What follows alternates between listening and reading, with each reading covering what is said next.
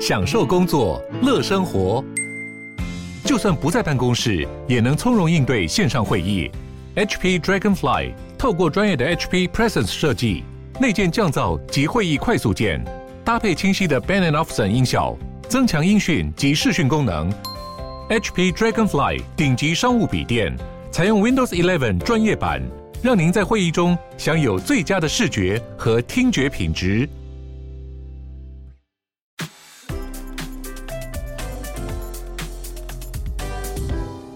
欢迎鲨鱼，带你关注那些有流量却没声量的有趣资讯。用十分钟的零碎时间，一起跟上这个永远跟不上的世界。就在一场罕见的大雪把土耳其和希腊都覆盖的一周后，有十二个移民的尸体在雪融后的土耳其小镇被发现。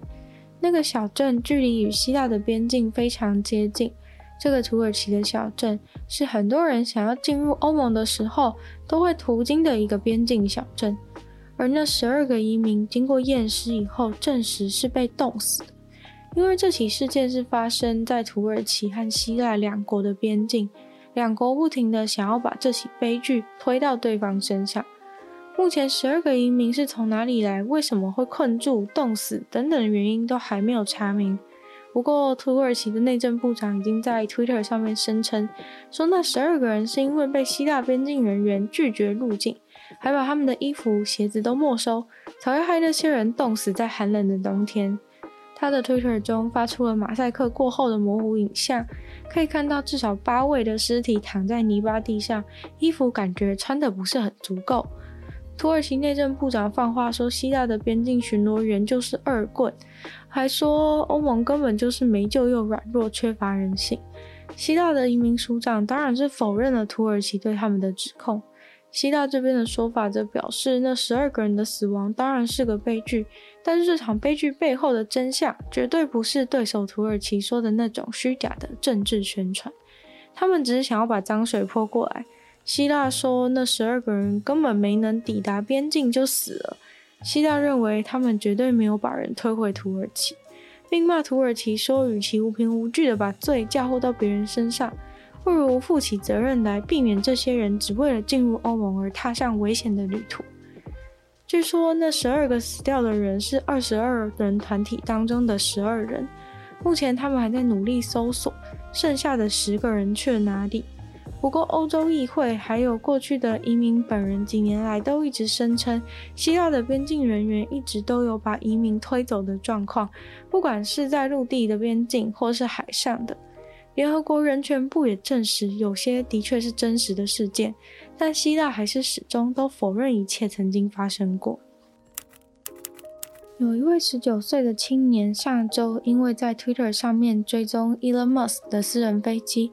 受到了 Elon Musk 本人的回应。说要付给那位青年五千元美金的奖金，请他把那个追踪他私人飞机的账号关掉，因为他觉得自己的隐私权有点受到的损害。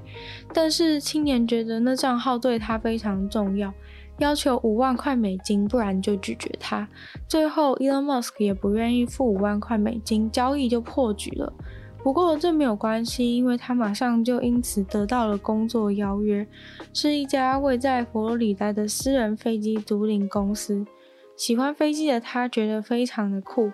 那家公司的老板因为觉得他在 Twitter 上面经营的内容很有创意，所以就请他来公司的开发部门。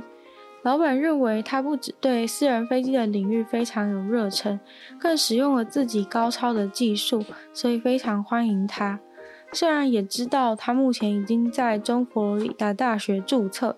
但是觉得没关系，不管是以专案的形式合作，或是实习的方式，都想要跟他一起共事，甚至认为以他的热忱和能力，可以帮助公司有所突破。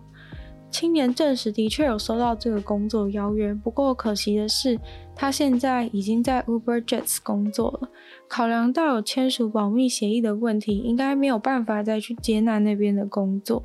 不过无论如何，这位青年他的名声已经传遍了航空界。一个天然的五百五十五点五五克拉的黑色钻石被杜拜的苏富比拍卖发现了。这个非常稀有的宝石被称为“谜题”的谜，因为目前推测这颗超特别又超大的黑色钻石是从外太空来的。若不是流星，就是从一个带着钻石的陨石撞上地球的时候带来的。一个天然又那么大的黑色钻石，真的是非常稀有的情况才会生成。专家预估大概会以六百八十万美金的价格卖出。不过，这颗黑色的大钻石会先在杜拜和洛杉矶展出，才会在伦敦的拍卖会进行拍卖。黑色钻石又被称为原力金刚石，通常可以追溯到二十六亿到三十八亿年前，而且里面有微量的氮和氢，这部分是在星际中可以发现的元素，多半出现在中非共和国和巴西冲击矿场。自然的颜色就是黑色或是暗灰色的。黑色钻石跟其他的钻石相比，有更多的孔隙，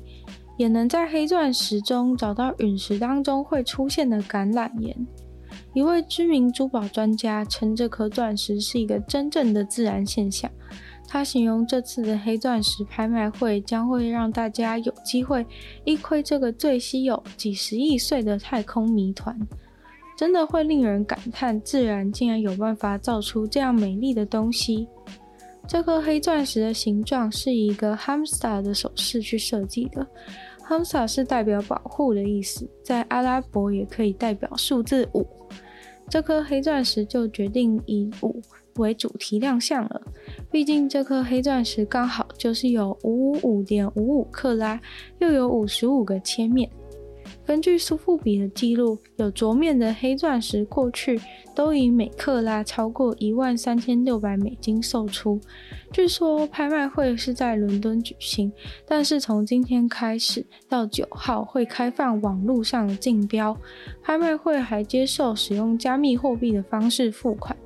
去年才刚刚有一个一百零一克拉的钻石，叫做一零一三八之钥，是以加密货币付款的。并成为史上加密货币成交的最高金额。去年这个梨形的钻石最后以等值一千两百万美金的价格售出。拍卖会公布是使用加密货币支付的，但是没有透露是使用比特币还是以太币。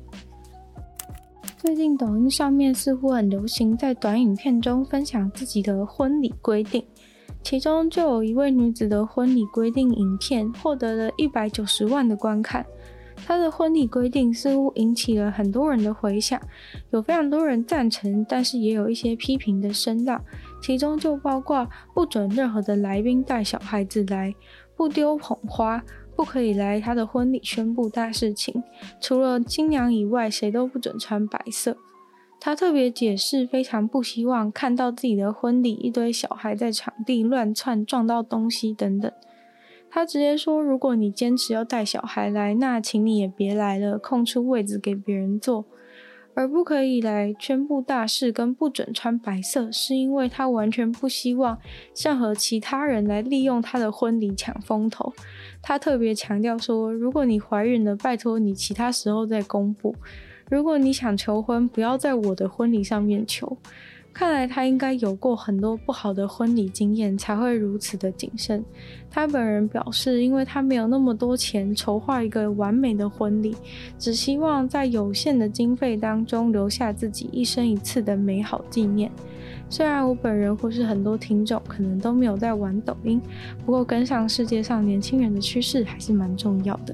今天的鲨鱼就到这边结束了，感谢订阅赞助的会员超恩券、Jason、KUN、毛毛、黑牡丹、Alex Lee、水染求生，还有 ZZZ，谢谢你们赞助。那其他有意愿想要支持这个节目的朋友，非常欢迎在下方有 Patreon 连接可以参考，不同的会员等级，里面有不同的福利哦。那也可以把鲨鱼这个节目分享给更多的朋友，或者是在 Apple Podcast 帮我留星星、写下评论。如果有想法，欢迎在留言区留言给我。那可可以去收听我的另外两个 podcast，女友的纯粹不理性批判，还有听说动物，可以订阅我的 YouTube 频道，是追踪我 IG。那就希望下雨可以继续在每周二、四、六与大家相见。那我们下次见喽，拜拜。